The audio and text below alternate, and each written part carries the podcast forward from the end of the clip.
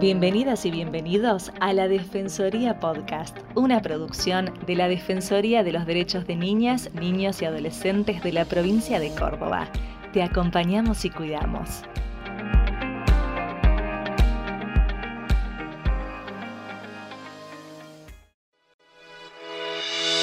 Hoy hablamos sobre vínculos saludables en la adolescencia. Charlamos con chicas y chicos y con Leticia Navarro.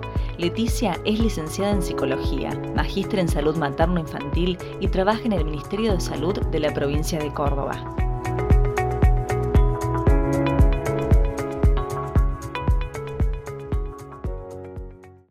Hola chicos y chicas, bienvenidos, bienvenidas. Así que bueno, escucho atenta lo que quieren que conversemos a disposición total. Bueno, como primera pregunta, ¿qué serían los buenos vínculos y qué beneficio nos traerían esos vínculos, por ejemplo, en el, aspecto de la salud? Bueno, en relación a lo que se podría considerar eh, los buenos vínculos, una respuesta amplia que amerita eh, poder observarla desde diferentes variables y darle marco y contexto. Es decir, Podemos pensar que una buena relación de pareja, una buena relación vincular entre padres, entre amigos, entre compañeros, entre profesor-alumno. Eh, estas cuestiones eh, van a tener que ver en relación a, las funciones, ¿no? Tenemos que pensar que una relación vincular se crea entre dos partes, eh, esas dos partes son dos personas que ejercen un, una función dentro de cada vínculo y que lo importante, lo que va a, marcar o va a definir fundamentalmente qué es un buen vínculo, es la claridad y la intención del para qué es esa relación y cuál es el objetivo, aunque sea de manera tácita. Eh, solemos no preguntarnos qué es lo que queremos de un vínculo, solemos eh, no eh, tener en mente qué es lo que estamos necesitando, buscando, y a veces las relaciones se dan sin saber, sin conocer o sin darnos el espacio que nos permita pensar y pensarnos en relación a ese vínculo. Eh, los beneficios que tiene tener claridad vincular, es decir, eh, qué es lo que queremos de una relación particular a nivel de la salud mental, es que nos permiten evitar la idealización. Sabemos qué podemos esperar, sabemos qué podemos dar y sabemos qué podemos recibir. Bueno, como primera pregunta, eh, sería de mi parte, en el caso de un vínculo amoroso en los adolescentes, ¿cómo se puede evitar la violencia de género, ya que es algo que sucede muchas veces y se puede ver a lo largo de nuestra vida en varios casos. ¿Cómo evitar una, relación eh, de violencia en, los adolescentes? Es, un trabajo eh, que nos compete eh, de manera urgente. las relaciones sociales en realidad están teñidas de microviolencias y también de macroviolencias. Entonces, tal vez una de las formas sea eh, esta, empezar a visibilizar de la existencia eh, de la violencia y tratar de identificar los distintos niveles, porque solemos creer que a veces violencia o violencia de género se refiere a algún tipo de, de golpe, algún tipo de lastimadura, algo que se manifiesta en el plano físico, cuando en realidad eh, las violencias se van generando en, en pequeñas situaciones, en pequeños actos que transitan las parejas eh, sea cual sea el género.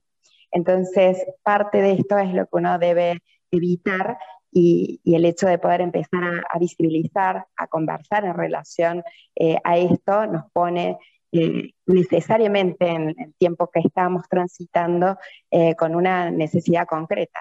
¿A qué vamos a definirla? la estamos transitando, somos conscientes de lo que sucede, y empezar a también estar atentos no solamente a lo que nos pasa dentro de un vínculo, de una relación amorosa eh, a cada uno, sino también a la persona que tenemos al lado, Porque también podemos intervenir, actuar, acompañar, detectar.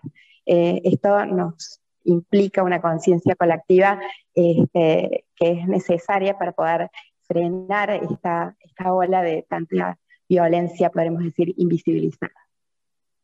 Estás escuchando la Defensoría Podcast de la Defensoría de Niñas, Niños y Adolescentes de la provincia de Córdoba. Te quería justamente preguntar, Leti, en vinculación con esto que ya habíamos profundizado un poco sobre un poco del, daño que se genera de manera en lo que es la salud mental, como también un poco de las características que tiene una relación. Mi pregunta mucho más va hacia corresponder eh, cómo esto irrumpe, o más bien muchas cómo termina contraponiéndose en un grupo social, en un grupo de amigos justamente. Eh, si vos crees que en, articulación con amigos, con compañeros y demás, cómo se puede trabajar para intentar apoyar eh, a una víctima que está sufriendo violencia entre el noviazgo, como también capaz impedir que se generen muchas veces lo que sucede en grupos cerrados o grupos muchas veces un poco más, como dice la palabra urbana, tóxicos, se genera el tipo de comportamiento que termina induciendo la violencia, cómo se puede impedir, cómo se puede ayudar, cómo se puede acompañar eh, de vuelta dentro de un grupo de amigos. Gracias, Leti. Esta pregunta es eh, muy interesante porque en realidad ya nos, permite eh, ponernos en acción. cuando uno conoce, puede entender, cuando uno puede entender, puede accionar y ya no queda como un testigo silencioso, sino como un testigo eh, capaz de transformar la realidad y transformar realidades. Eh, para empezar, en relación a esto que vos estás planteando, podríamos ir como a lo, a lo que uno podría considerar micro, este, que son eh, esas relaciones tóxicas que a veces tan nombradas y tan este, conocidas, pero que a veces uno no, no, sabe realmente de qué trata. La relación tóxica es algo serio este, y tiene una característica que hay una víctima eh, que es la que recibe el daño y otra persona que es eh, el victimario, que es el que hace daño. Y estos roles pueden cambiar en una misma relación.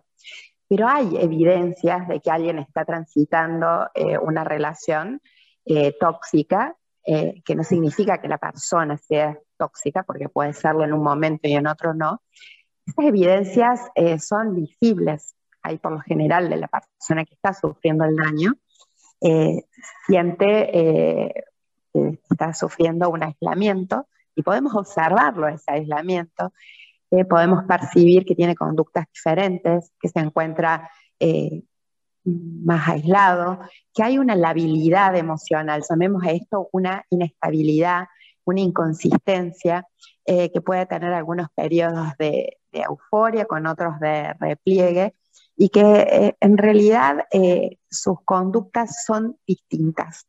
Cuando nosotros podemos observar esto, ya estamos en un momento propicio como para poder en algún punto preguntar, hablar con la persona y por supuesto orientar pedir ayuda y trabajar en lo que nosotros consideramos red, ¿no? Porque eh, las relaciones tóxicas en la pareja eh, no solamente son celos, no solamente es este, el hecho de poder tener el control sobre el otro, a veces las bases o el origen de esas relaciones tóxicas están más basados en situaciones de salud mental, es decir, que la base de una relación tóxica es que puede haber una depresión, puede haber algún trastorno alimentario, puede haber algún cuadro este, en la salud mental base, que es el que transforme eh, la relación tóxica. Y esto me parece sustancial. Eh, ¿Es la causa o es el resultado de un cuadro anterior? Algo que no nos sentimos bien. La salud mental no es necesariamente la locura o la psicopatía. Eh, hay algunas neurosis eh, hay algunas psicopatías, como es el nombre, que eh, son suaves y que a veces producen resultados realmente muy dañinos a nosotros mismos y al entorno. Eh, quería hacer una pregunta que tiene que ver con el ámbito jurídico, ¿no? Las víctimas que atraviesan una situación de violencia o, en una, o que están en una relación, entre comillas, tóxica, eh, ¿está protegidas por las leyes? ¿Y qué pasa en el caso de ser menores de edad? Mm, eh, a ver, eh, la ley es, podríamos decir, contundente en cualquier edad en relación a, la protección y a la defensa de cualquier eh, actitud de violencia que exista ámbito público y en el ámbito privado. nuestras leyes argentinas están centradas en el énfasis de la protección de, la mujer de la defensa de la violencia de género. Y esto es algo que nos tenemos que en algún punto informar, conocer socializar. Eh, en nuestra provincia existe el Ministerio de la Mujer y en este ministerio existe la protección de estos derechos eh, y uno tiene que conocerlo para poder también direccionar o direccionarnos de tener una necesidad con equipos interdisciplinarios que acompañan psicólogos, trabajadores sociales, abogados, eh, que van a estar atentos a, proteger y también actuar en, medidas de necesidades extremas hasta un botón antipánico. Eh, esto, eh, el hecho de que nosotros podamos socializar que existen estos organismos que están atentos a protegernos, aparte de, de, los niveles de justicia, hace que tengamos más recursos y también que podamos acompañar a las personas que, que a veces decimos, no sabemos qué hacer, a dónde le, llevamos. Bueno, existen, digamos, eh, líneas donde uno puede hablar, dirigirse y sentirse sobre todo contenido, acompañado y lo más importante, empezar a crear un, un, circuito, un círculo que no sea vicioso, sino un circuito que permita el corte de la situación de violencia. Porque cuando uno obtiene ayuda, eh, la visibilización de lo que está sucediendo hace que quien está siendo víctima y que tiene, está turbado por la emoción pueda tener muchos más recursos como para también ser parte de la solución y poder cortar el mismo circuito de violencia. La Defensoría Podcast. Escúchanos por YouTube, Spotify o tu plataforma de preferencia. Te esperamos.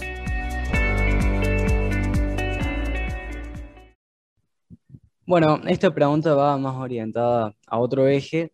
Eh, me gustaría ver si, se puede responder, que se trata sobre qué hay que hacer cuando, cuando conocemos y entablamos una conversación con una persona que sufrió de, un aparente abuso.